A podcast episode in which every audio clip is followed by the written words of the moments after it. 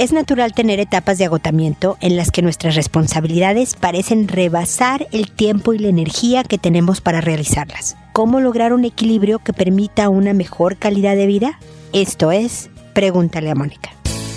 Noviazgo, pareja, matrimonio, hijos, padres, divorcio, separación, infidelidad, suegros, amor, vida sexual. Toda relación puede tener problemas, pero todo problema tiene solución. Pregúntale a Mónica. Porque tu familia es lo más importante.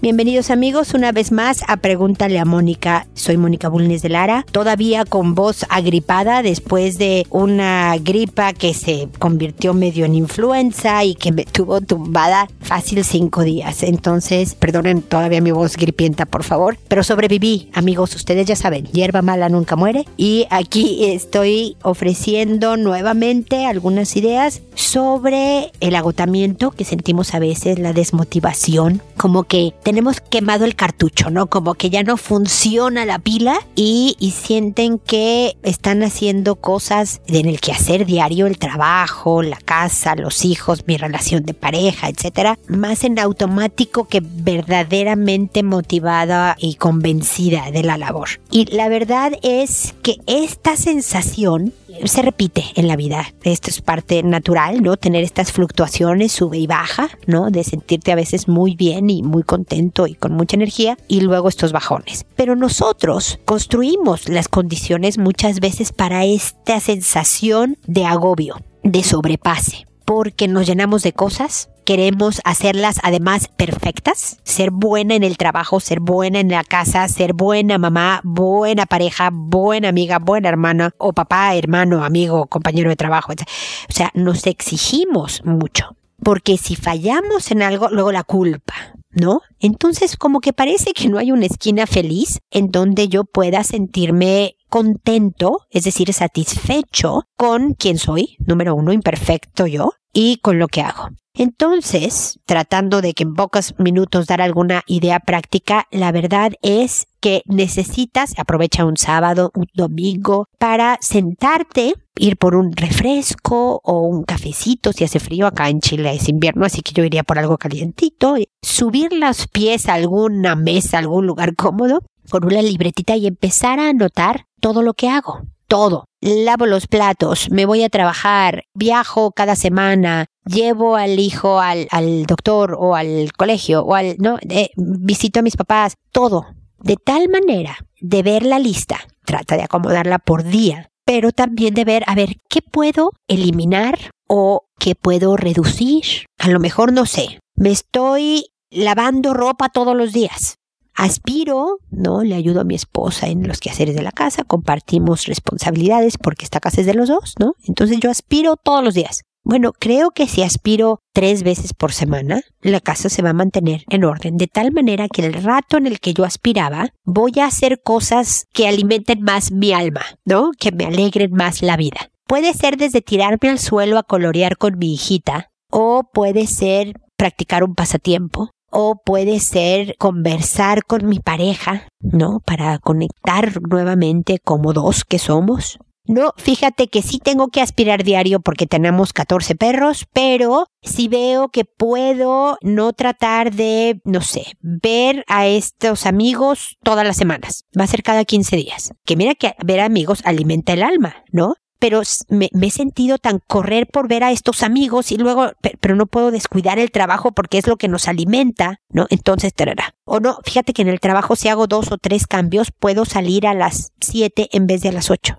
Es decir, toma tu tiempo, sé el dueño de tu tiempo. No dejes que sean las actividades las que te dominen a ti. Tú pon cuándo, cuánto, de qué manera vas a hacer qué. Luego comunícala. Estoy haciendo unos cambios en mi vida, entonces en la oficina puedes decir, voy a hacer esto, esto, esto, estos días, jefe o compañeros o tal, de tal manera que tenga el reporte, ah, ah, ah, o sea, no faltes a tus responsabilidades de trabajo, vas y platicas con, no sé, tu mujer y le dices, sabes que en vez de aspirar todos los días, voy a aspirar estos tres días porque estos otros dos, mira, uno va a ser familiar, niños, tuyo, y otro es pasatiempos o voy a agregar ejercicio o voy a ver estos amigos que no he visto en 52 años o, ¿me explico? Avisa también para que te ayuden a lograr esto, para que tú inspires a otros y luego ensáyalo oye, fíjate que dije que aspirar tres veces por semana, pero no, la verdad es que los 14 perros es un desastre. Entonces, cuatro veces por semana, pero le bajé a esta otra cosa de tal manera que, no, ensayo y error, ensayo y error, analiza y regresa a revisar qué necesita hacer cambio. Es decir, construyete la vida que quieres. Está en tus manos, tienes la capacidad, tienes el tiempo, tienes el poder de hacerlo. Empieza de a poquitos, pero poco a poco trata de mejorar tu calidad de vida para que verdaderamente vuelvas a sentirte feliz. Bueno, este es el monólogo del episodio de hoy y ahora me voy a sus consultas.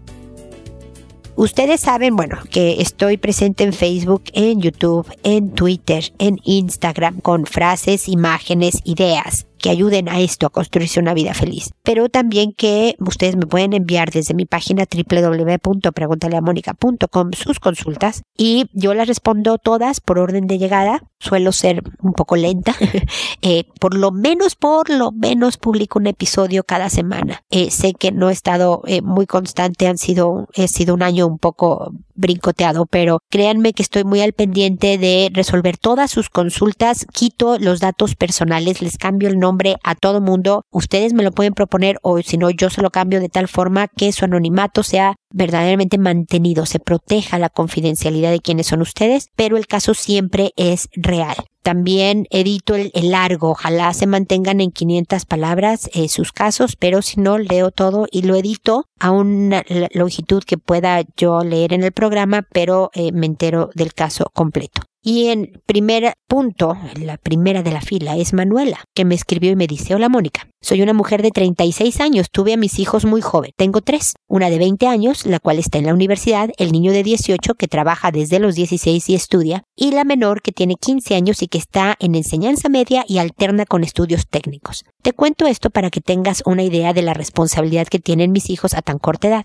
No son perfectos, pero son buenos chicos, sin costumbres raras, ni vicios, ni nada de eso. Aparte son respetuosos. Bueno, el lío está en que hace un año estoy viviendo con otro hombre lejos de mi país y mis hijos se encuentran en mi país con mi madre. El problema es que mi actual pareja tiene una niña de 12 años adoptada y ahora se está convirtiendo en una niña problema y está con psicóloga y quien concluyó, quien concluyó, perdón, la psicóloga concluyó que la madre no es apta para criar a su hija ya que mentalmente no está bien. Y como el padre es apto y tiene toda la voluntad, se la van a entregar a él. La verdad yo no me llevo bien con la niña, ya que una vez me faltó al respeto y para mí eso no lo permito ni de mis hijos. Mi lío está en que yo siempre me he sentido atraída por los hombres maduros y una de las razones es porque se asume que a su edad ya tienen sus vidas solucionadas y no andan cargando lastres. Él tiene 52 años y ahora me dice que le van a entregar a su hija para hacerse cargo de ella y prácticamente yo tendré que ser su figura materna. No es que no sienta que no soy capaz de esto, es más, basada en mi experiencia, podría ayudarle a él a encauzar a su hija. Pero simplemente me da pereza, porque siento que yo he hecho mi labor como madre que yo ya encaucé a mis hijos, que me perdí muchas cosas de mi juventud y quería vivirlas con él. Esa vida en pareja, esa intimidad, el poder salir solos, esas cosas que no viví con el padre de mis hijos porque a los 15 años casi estaba embarazada y viviendo con él, llevando un hogar. Él es súper bueno, es un gran hombre, sin exagerar lo es. Pero uff, este lío con su hija. Aparte que los niños de este país no manejan el respeto y educación que tiene un niño del mío. A mí la falta de respeto a los padres me supera. Me siento egoísta por momentos, pero también siento que tengo mis razones. Yo cumplí como madre mi papel. ¿Por qué ahora tengo que arreglar lo que otros dañaron por no saberle educar? Pienso traer a mi hija, la menor, a vivir con nosotros el otro año, pero veo ahora todo tan nublado que no sé qué hacer. Sé que él merece que yo lo apoye, pero ¿y yo? Lo que siento, lo que yo quería de lo nuestro, en qué queda. Gracias por tu orientación y el decirme qué puedo hacer y cómo no sentirme obligada a hacer algo que no quiero. Manuel, entiendo perfecto lo que dices. Tú tenías un proyecto de vida, ¿no? Fíjate que fuiste una mamá increíblemente joven y con ayuda de tu propia madre y, y tú misma sacaste a tus hijos adelante siento que te fuiste un poco rápido, todavía tu hija menor tiene 15 y llevas un año afuera, es decir, la dejaste a los 14, ve tú a saber, yo sé que es una chica muy, muy responsable y linda y afortunadamente tienes a tu mamá, pero eh, evidentemente ella necesita también a su propia madre hasta que, digamos, el camino esté verdaderamente dibujado un poco más adelante en la vida adulta. Entonces, espero que reconsideres esto de vivir lejos, nada más hablando desde la perspectiva de tus hijos menores. Por otro lado, entiendo que siempre lo repito en el programa, ¿no? John Lennon dijo, la vida es lo que ocurre mientras estamos planeando otra cosa. A veces queremos una vida determinada. Hacemos planes y creemos haber encontrado incluso con quién hacer esta vida. Pero la verdad es que esta niña de 12 años no tiene nada de culpa de la vida que ha tenido, de la mamá que le tocó con una enfermedad mental que desconozco cuál sea, de un papá que ha estado presente y que además está lo suficientemente unido a ella que quiere acogerla en un momento de enorme necesidad, Manuela. Y la verdad es que aunque yo no te caiga muy bien en estos momentos, esta pequeña tiene prioridad.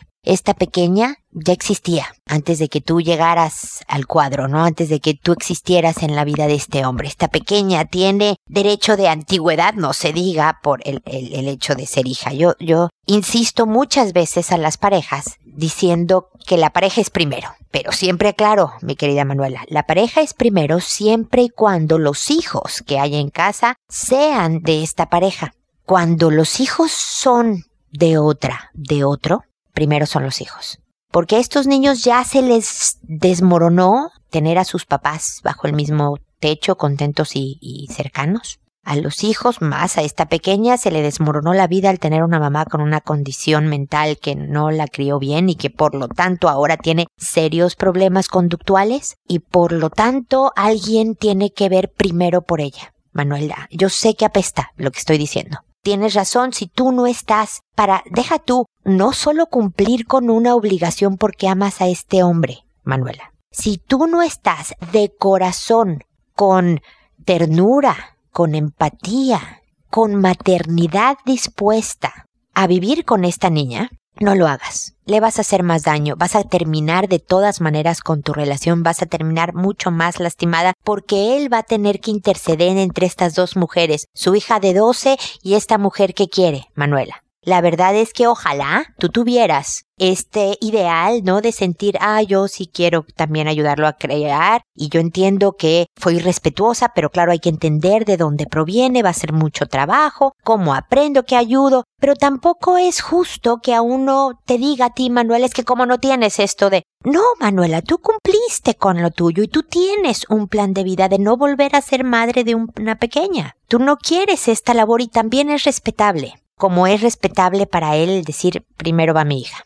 Entonces sencillamente nos encontramos, Manuela, en un caso en donde no tiene nada que ver lo que se quieran, que debe de ser mucho. No tiene nada que ver que tú y él sean buenas personas, que lo son. Lo que tiene que ver aquí es que están en dos proyectos de vida absolutamente distintos y que esta niña necesita de un papá involucrado y atento para tratar de deshacer lo mal hecho anteriormente y de tratar en último de los casos a estos 12 años de rescatarla para que verdaderamente tenga una buena vida. Así que lo lamento, Manuela. Lamento muchísimo. Yo creo, sinceramente, que es como la terminación de tu relación y, lo lamento, verdaderamente me siento mal por ti, pero el quedarte sin este verdadero convencimiento. Si te quedas obligada tarde o temprano, tu molestia se va a traducir en el trato de esta niña y no quiero, no quiero que sea más maltratada. ¿Me explico? Así que ojalá, ojalá, Manuela, quieras pensar en ti, en tu proyecto de vida, por supuesto, en él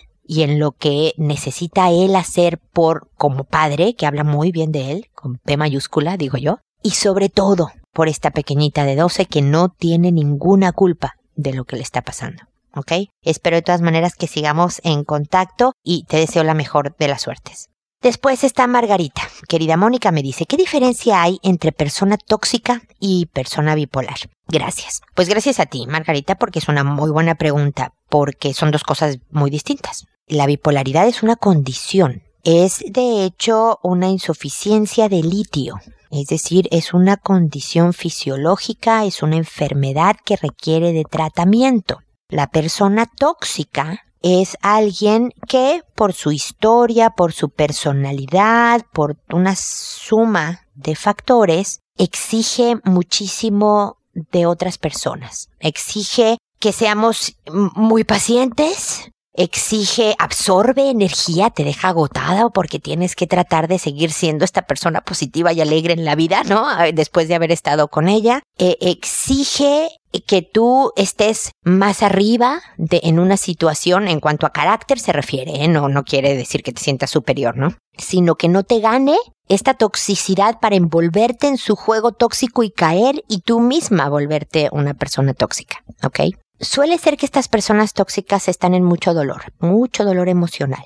Y es a veces posible, a veces, que con mucha paciencia, mucho trabajo, mucha entereza, esta persona tóxica aprenda mejores formas de funcionar en la vida y sea un poco menos tóxica. La verdad es que a veces no, que la coraza ¿no? Este factor, esta, este eh, escudo protector que tiene por X dolor que haya sentido en su vida es tan ancha, tan dura, tan repelente a lo bueno, que no hay nada que hacer. O hay veces que las personas a su alrededor no están dispuestos a acabar agotados, deprimidos, absorbidos por esta toxicidad y entonces se alejan Margarita. Pero bueno, esa es la diferencia. Una es una cuestión de carácter, de quién eres como persona. Otra es una condición fisiológica que requiere tratamiento. Las dos son bien difíciles. En las dos hay maneras adecuadas de salir adelante. Las dos requieren tratamiento, ¿eh? Ojalá la persona tóxica por lo menos reconociera que tiene esta condición para acudir al especialista, al psicólogo, al psiquiatra, para buscar apoyo y no quedarse sola. Así como la bipolar tiene que aceptar que lo suyo es una condición. También es bien difícil el diagnóstico y después la aceptación de esta condición para seguir el tratamiento. No sé con quién vivas tú o a quién conoces tú, Margarita, con, con una u otra característica, pero me imagino que en ti también ha sido desgastante. Y si es así, entonces también es responsabilidad tuya buscar tratamiento, ¿eh? Buscar tratamiento porque suponte que sea que tú estás con que tu mamá, que tu marido, que uno de tus hijos, ojalá y no, es bipolar. Y deja tú, ya diagnosticado y en tratamiento. De todas maneras, Margarita exige mucho de ti y por lo tanto el apoyo terapéutico te va a ayudar en sobrepasar, manejar, vivir bien una situación difícil. Así que no solo hay que mandar al enfermo, al que le está pasando mal, al, al otro a terapia, también nosotros tenemos que buscar estas muletas emocionales, esta estructura de apoyo que nos sostengan también cuando es el otro el que tiene una condición es, es bien desgastante. Entonces, ánimo, Margarita. Espero que esta información te haya servido y hacer lo que tienes que hacer tanto con la persona que sea tóxica o bipolar o contigo misma. Sé bien responsable, ¿ok? Espero que sigamos en contacto. Después Daniela me dice, hola Mónica, tengo una pregunta. A mi hija adolescente le han dado un gran gusto por leer. Le he dado un gran gusto por leer. Se lee un libro cada dos meses. Empezó con la saga de Crepúsculo, siguió con Bajo la misma estrella, luego Divergente, luego Insurgente, y ahora me pide que le compre libros de poesía como de Neruda, César Vallejo, Benedetti. ¿Qué piensas? Me gusta mucho que lea, pero no sé qué tipo de libros comprar a esta edad. Ella tiene 14 años y como sabrás es algo complicado que lea lo que yo siento es adecuado para su edad. También me gustaría comentar que ella no es el tipo de niñas que salen con amigas, más bien es una niña muy tranquila a la que le encanta leer. Mónica Auxilio, oriéntame, gracias. Mira, Daniela, nunca ha sido una mejor época para una niña adolescente lectora, porque hoy más que nunca hay páginas y en las mismas librerías te clasifican las cosas por edad. A mí me gustaba una, una página en particular, pero era más bien, era cuando mis hijos eran más chicos y es en inglés y es gringa, ¿no? Eh, entonces no siempre los títulos los puedes encontrar en, en una traducción en español, pero estoy segura que hay muchas fundaciones, por ejemplo, hay una página de lectores y demás que habla sobre qué es bueno para leer en diferentes edades. Y viene la reseña, que eso es lo que es más importante, Daniela. Porque te voy a decir una cosa, hace muchos años mis hijos querían ver, ¿cómo se llama? Este, el hombre araña. Y mi hijo más chico, que creo que tenía como ocho años, decía que él quería también ir a ver el hombre araña. Y en donde yo vivía y por aquella época ponían que, no sé qué número de hombre araña era, pero ponían que era para mayores de 10 años la clasificación en el país en donde yo estaba. Y yo no estaba segura y entonces me metí a esta página, leí la reseña y veía que de acuerdo a lo que decía la reseña, mi hijo de 8 años podía ir. Fíjate tú. Es decir, el criterio es el mío, el que más me importa en mi casa con mis reglas, ¿no? Entonces te puede ayudar por una parte.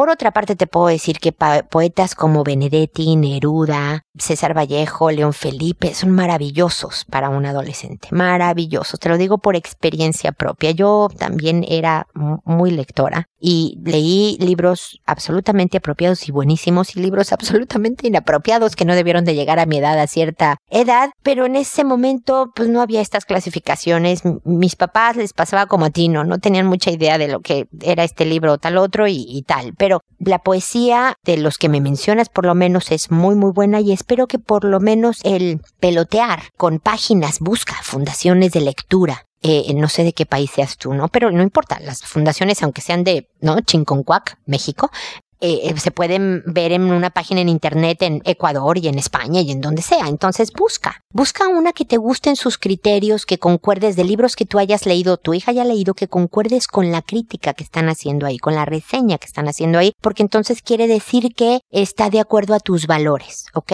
Y que ese sea tu criterio y vayan a librerías y ve con ellas. Y ahí te, yo conozco a mamás de adolescentes, yo ya no tengo adolescentes, ¿no? Pero mamás de adolescentes que leen los libros a la par cuando tienen una duda leen junto con su hija, no, en, no sentadas en la misma cama las mismas hojas, pero quiero decir, leen el mismo libro las dos, de tal manera que la mamá le puede decir a su hija su punto de vista, la parte valórica en lo que estuvo de acuerdo, en lo que no y demás, que es un, los 14 años una excelente edad para entrar en temas polémicos, para establecer valores, para que ella te cuente su punto de vista y, le puedas decir, mira, no lo había visto de esa manera y, y, hacer criterios. Eso sobre todo le ayudará muchísimo para formarse en análisis a la hora de la toma de decisiones, que es lo que tú quieres que tenga una buena adolescente, una capacidad de análisis, información crítica, eh, capacidad crítica para obtener información y poder tomar decisiones inteligentes e informadas. Así que te felicito por esta hija lectora, me encantan los hijos lectores, pero también aprovecho para decirte que bueno, esto de, de ser poco amiguera, de salir poco, ¿no? Ser tranquila y demás, puede ser nada más que es introvertida no tímida, no insegura, nada más alguien que socialmente requiere una menor dosis que otras personas. Esto no es ni bueno ni malo, es quien es y es muy bueno mientras ella esté muy contenta con el nivel de sociabilización que se administre. ¿Me explico? En cuanto esto le pese y no le guste y tal, entonces es algo a trabajar buscar más amigas, que a lo mejor no sean 42, pero sean cuatro en vez de dos, ¿me explico? Pero ella es la que debe de descubrir quién es ella y cuál es el nivel de amigas, de sociabilización, de encierro, de eh, qué necesita para ser feliz. Pero en conversaciones contigo es la manera de descubrir el camino para lograrlo. Me explico. Entonces es una muy buena oportunidad de conversación y de unión madre-hija. Así que bueno, adelante y aquí estoy para lo que puedas necesitar. Vuélveme a escribir y seguimos en contacto.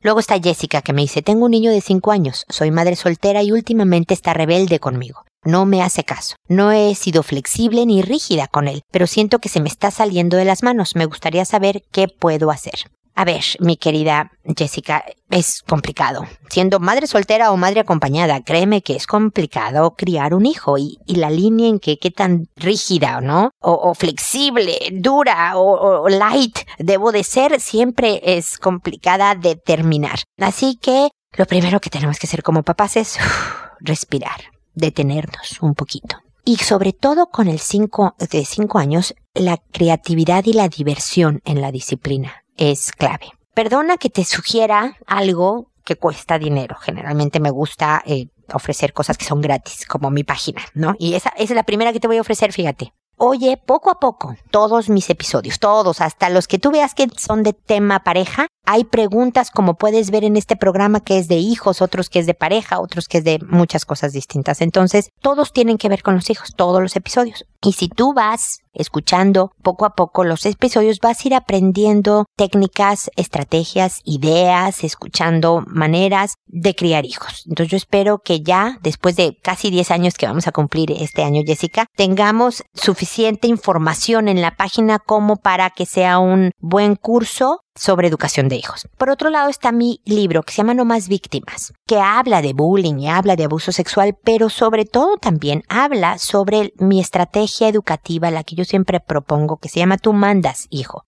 que no tiene nada que ver con que los hijos manden en la casa, no se asusten papás y mamás. Pero ahí también expongo la, el principio filosófico, ideas de maneras y demás de llevar esta disciplina a la casa desde la más tierna edad.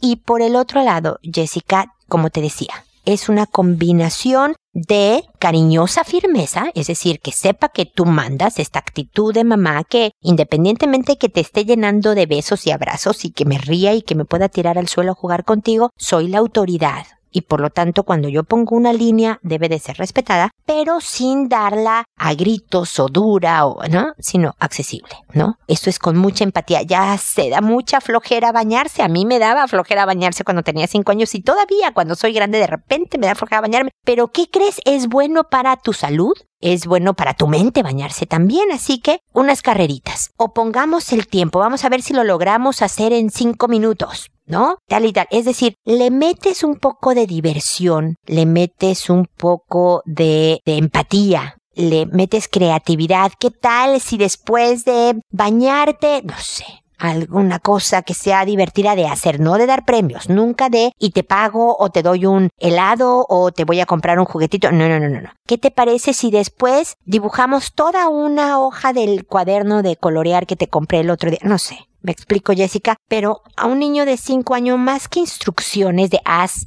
recoge, dirige, es entre juego, entre diversión, que son mucho más colaboradores. Esto no te quita autoridad. Esto no hace de la disciplina algo que pueda ser burla para el otro. Al contrario, hace que crezca en respeto, hace que crezca en cercanía hacia mi mamá porque es accesible. Pero también sé que cuando mi mamá dice no, Aquí no hay vuelta de hoja, es un no y se debe de cumplir. Así que poco a poco, con paciencia, Jessica. Espero que esta sea la primera de muchas, muchas consultas que para eso estoy, me puedas hacer de tal forma que te acompañe hasta que tu hijo tenga 25 años. Y me sigas preguntando cosas pero de otro tipo, pero por lo menos ayudarte con ideas, con estrategias, no siempre te funcionarán, pero porque cada familia tiene cosas que funcionan y cosas que no, pero por lo menos aquí será otra cabeza que piense junto contigo para encontrar el mejor camino de hacer de este pequeño un hombre de bien, un hombre responsable, respetuoso, colaborador, etcétera, que sea capaz de hacerse una vida feliz, que yo sé que es lo que tú deseas para él y por qué no, también para ti, ¿ok? Así que seguimos en contacto.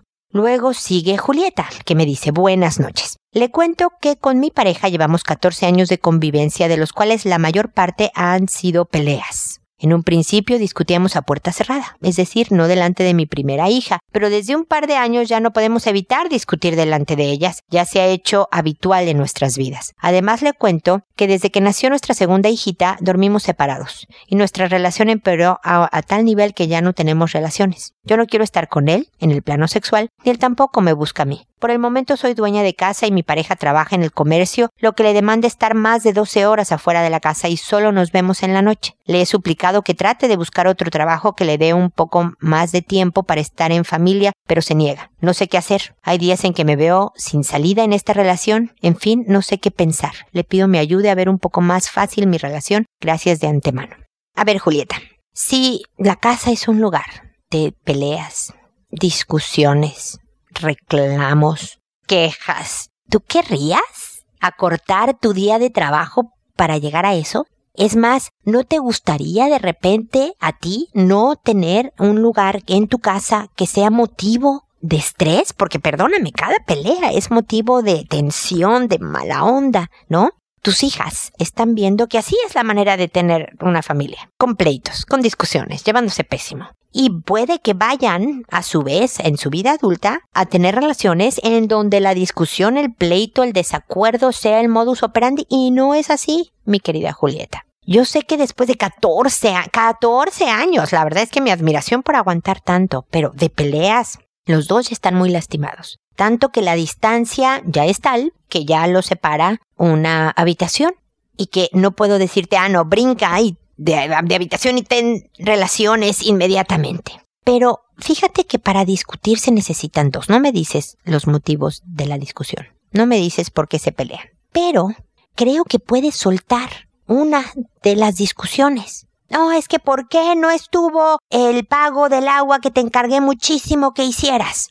Eh, sí, me pasó que estés enojado, tienes toda la razón en estar molesto porque, no sé, nos van a cobrar multa, no sé, lo que sea, recargos por no pagar el agua. Es decir, concédele algo y no tú por ser la mujer y él el. No, no, no, es porque tú me escribiste. Si él me hubiera escrito, créeme que le estuviera diciendo yo exactamente lo mismo, Julieta. Alguien tiene que soltar esta cuerda de la lucha de poder que cada uno está jalando para lados opuestos. Alguien tiene que empezar una labor de reconciliación. No para que a lo mejor sean la pareja amorosa e ideal en un futuro. Ojalá, ojalá podamos caminar juntas, Julieta, a lograr eso de a poquitos. A lo mejor terminen, no sé, separados. Imagínate que se separen porque nada más no quieren seguir viviendo juntos. Ojalá y no por estas dos niñitas, pero que así pase. Bueno, lo que quiero lograr es que si se llegaran a separar, por lo menos lleven la fiesta en paz precisamente también para estas dos niñas y para ustedes mismos que no quieren estar siempre discutiendo porque es agotador y hace daño físicamente y emocionalmente pelear con cualquier persona. ¿Ok? Entonces, ¿por qué no empiezas en hacer de la casa un lugar más pacífico? Deja de quejarte. Deja de pedirle que no trabaje 12 horas. Deja de repelar que no está. Haz lo que tengas que hacer en tu labor de día. Búscate momentos de diversión también para ti. A lo mejor encargar a tus hijas con una vecina por dos horas en lo que tú vas a pasear al, al centro comercial y ver, ¿no? Las vitrinas o a tomarte un cafecito con una amiga, recargar pilas y regresar y demás, porque sabes que este hombre ha proveído, ha mantenido esta familia por estos años, ahora que, bueno, por lo menos por el momento que eres ama de casa, está viendo por la economía de la familia. Entonces, ¿por qué no soltarle un, oye, no sabes cómo te agradezco todo el trabajo que realizas para que yo me pueda quedar en casa y ver por las hijas, ver lo que se necesita y demás? Nada más quería decirte gracias por esto verdaderamente me doy cuenta que puedo dedicarme a la casa y a los hijos sin preocupación porque pues tú estás viendo lo de los dineros. Nada más le sueltas un halago, sin esperar de ahora tú dime que qué bien cocino y que qué bien llevo a las hijas y que bien. No, no, no, tú nada más le sueltas una. Y luego tratas por tu bien, por el bien de él, por el bien de tus hijas, de dejar de discutir una noche. Una noche. Suéltalo no le respondas, no le caigas en el, porque luego se vuelven hábitos, ¿no? En el enganche de que él dijo, uy, está sucia la mesa de la cocina. Pues claro, porque no tuve tiempo de que yo, tú, no, no vas a caer. ¿En dónde? Ah, sí, tienes razón. Pásale el trapito. Te paso esto para que tú lo, lo limpies en lo que yo acabo de lavar platos, ¿no? En vez de hacerlo tú, porque yo hago todo en esta casa, ¿no? O, ah, tienes razón, nada más ahorita estoy lavando platos, mira, ahí está el trapo, o pasas y lo limpias tú. Y ah, sí, tienes razón. O yo no veo en que está sucio, pero mira, ya le pasé el trapo. Suelta, sueltas esa pequeña peleita que iba a haber. Ojalá de todas maneras me puedas escribir, siendo un poco más concreta en, en los motivos de discusión para tratar de darte pequeñas ideas de cómo por lo menos bajar el nivel de estrés, por lo menos bajar el nivel de agresión y hacer el ambiente familiar porque ya no está bueno que las hijas estén oyendo esto, un poco más tranquilo. Vámonos primero por ahí, antes de pensar en que si ustedes o no tienen un futuro. Vamos a hacer de tu casa un lugar más agradable de a poquitos, ¿te parece? Así que ojalá sigamos en contacto y que me vuelvas a escribir.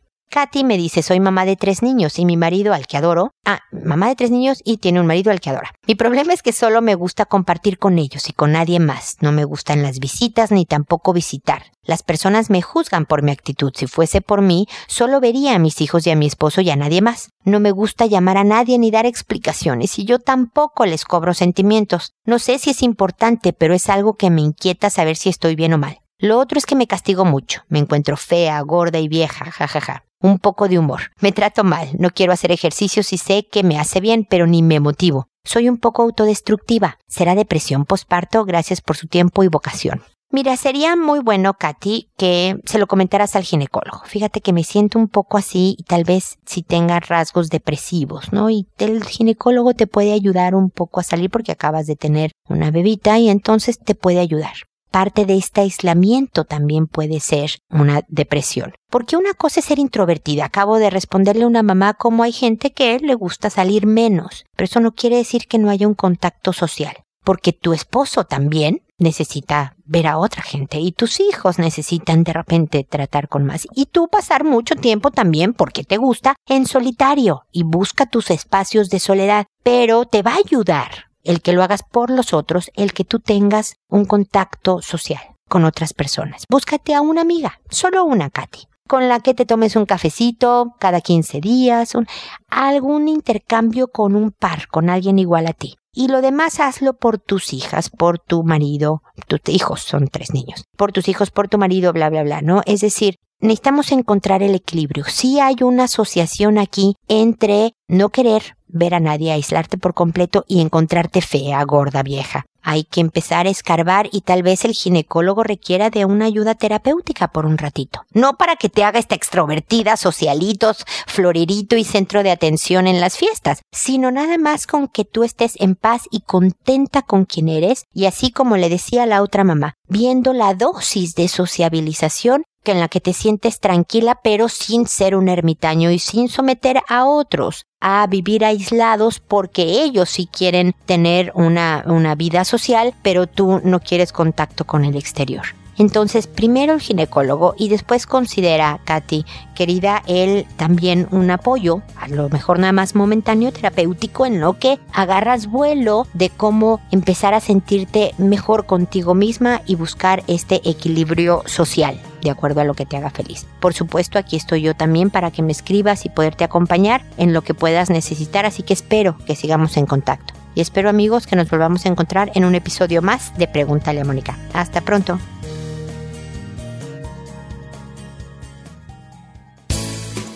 ¿Problemas en tus relaciones?